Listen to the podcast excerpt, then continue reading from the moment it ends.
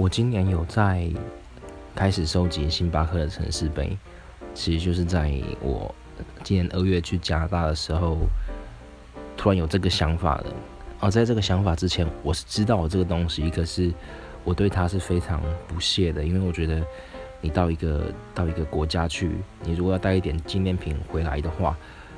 应该要带的就是当地最有特色的东西，而不是什么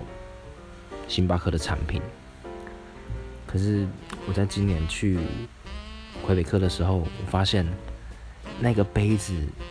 真的还蛮漂亮，而且上面有各个代表当地的图腾啊那些东西的。我觉得这个东西，如果全世界各地的城市都有一个这样子的东西收藏的话，也是一个很棒的收藏品，很棒的纪念。尤其是你必须要到当地你才能买，所以我就开始了我的星巴克城市杯收集之旅。